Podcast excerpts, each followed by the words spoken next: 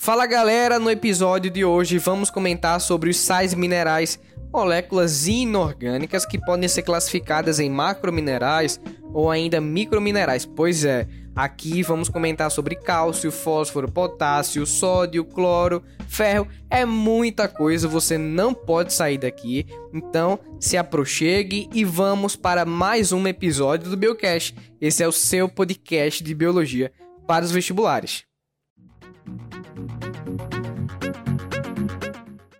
Os sais minerais podem ser classificados em macrominerais quando temos a necessidade maior de ingestão. Podemos citar como exemplo potássio, cálcio, fósforo, sódio, cloro. Por outro lado, temos os microminerais quando temos a necessidade menor. Como exemplo, temos o ferro, o zinco, o cobre ou até o flúor. O cálcio é um macronutriente que participa da formação e manutenção dos ossos e dentes. É tanto que na terceira idade, geralmente as pessoas costumam tomar suplemento de cálcio para os ossos, mas não encerra por aí a participação, que também está envolvido na coagulação sanguínea. O cálcio, na verdade, atua como cofator, permitindo o desenvolvimento de várias reações. Junto com uma enzima chamada de tromboplastina, o cálcio transforma a enzima prototrombina em trombina e faz com que as plaquetas consigam realizar sua função de coagulação sanguínea. O cálcio ainda está envolvido no processo de transmissão dos impulsos nervosos, no que a gente conhece como potenciais de ação, junto com os batimentos cardíacos e também com a regulação da contração muscular. Na verdade, se não houvesse a presença de íons de cálcio, a contração não aconteceria e nossos músculos estariam sempre em estado de relaxamento, porque o cálcio ele consegue expor o sítio de ligação da miosina na proteína quitina e de fato acontecer a contração do nosso músculo. O cálcio pode ser encontrado em leite e seus derivados vegetais verde escuros. O fósforo também é um macronutriente que participa da formação e manutenção dos ossos e dentes, mas diferente do cálcio, o fósforo atua compondo os ácidos nucleicos. Lembre-se que existem monômeros, conhecidos como nucleotídeos. Os nucleotídeos apresentam três partes principais: um grupo fosfato, um açúcar ou uma pentose e bases nitrogenadas. Esse grupo fosfato está sendo representado pelo fósforo. O fósforo também atua estruturalmente dentro da molécula de ATP, adenosina trifosfato, que atua como reserva de energia para a célula. Você pode encontrar fósforo em leite, derivados, assim como cálcio, mas também em carnes, carnes de aves, peixes cereais e alguns legumes. O potássio é um sal mineral encontrado em verduras, frutas, leguminosas, carnes e também no leite. Aqui no Biocast, você já ouviu um episódio falando sobre a bomba de sódio e potássio. O sódio também é um sal mineral, mas agora vamos se atentar à importância do potássio para o nosso metabolismo e organismo. Bom, ele está atuando também junto aos processos de contração muscular e ainda na regulação da pressão sanguínea. Mas não se engane, porque a função do potássio não encerra por aí. Assim como a presença do cálcio na transmissão de impulsos nervosos, o potássio também está atuando por ali junto também da manutenção do equilíbrio hídrico, participando da síntese de glicogênio, de proteínas e do nosso metabolismo energético.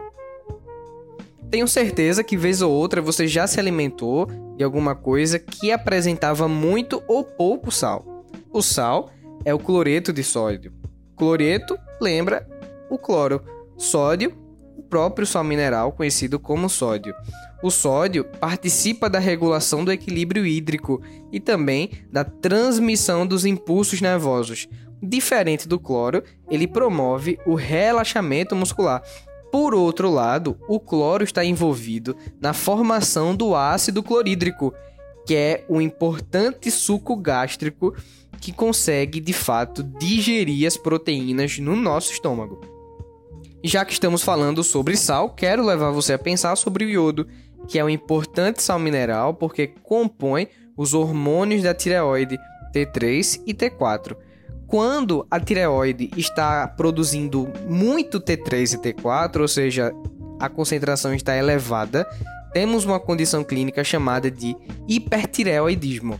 Quando a tireoide está produzindo pouco hormônio, temos uma outra condição chamada de hipotireoidismo. Existe uma outra condição clínica, ainda conhecida como bócio, onde acontece o inchaço do seu pescoço ou você pode ter tosse. O bócio acontece graças à ausência de iodo, quando acontece algum distúrbio no funcionamento da tireoide. Isso pode acontecer graças a hipertireoidismo ou hipotireoidismo. Quando você era criança e foi ao dentista, tenho certeza que ele aplicou flúor nos seus dentes. Pois é, o flúor é um sal mineral que está presente na água e ele participa da manutenção e estrutura dos ossos, assim como participa da manutenção do esmalte dos seus dentes. O nitrogênio, por outro lado, é um sal mineral que é componente estrutural de aminoácido. Lembre-se que aminoácido é monômero que, através da ligação peptídica, se transforma em proteínas. O nitrogênio é o gás mais importante atmosférico. As raízes de plantas leguminosas conseguem assimilá-lo e transformá-lo em formas menos nocivas para que nós possamos de fato ingeri-lo. O ferro é um micromineral que é componente estrutural da hemoglobina. Hemoglobina é uma proteína que está dentro da hemácia. A hemácia é uma célula sanguínea que possui a finalidade de transportar oxigênio na nossa corrente sanguínea. A hemácia só consegue fazer isso graças à presença da hemoglobina, e a hemoglobina só consegue fazer isso graças à presença do ferro em seu núcleo. O ferro ainda está compondo os citocromos, que são moléculas transportadoras de elétrons que estão atuando nos processos energéticos, seja de respiração ou na fotossíntese. Você pode adquirir ferro na sua dieta através de fígado, carnes, vegetais e ainda leguminosas. Galera, existem ainda outros sais e minerais, como por exemplo magnésio, zinco, cobre, enxofre, manganês. Isso não significa que você não precisa se aprofundar ou ainda fazer uso de um recurso visual. Então pesquise uma tabela ou até mesmo produza uma contendo o íon, a principal função ou importância biológica e fontes alimentares onde você pode estar consumindo para de fato obter esse sal mineral. Chegamos ao fim do episódio sobre sais minerais. Foi um prazer enorme tê-los aqui conosco. Seguimos adiante para o próximo episódio. Esperamos por vocês.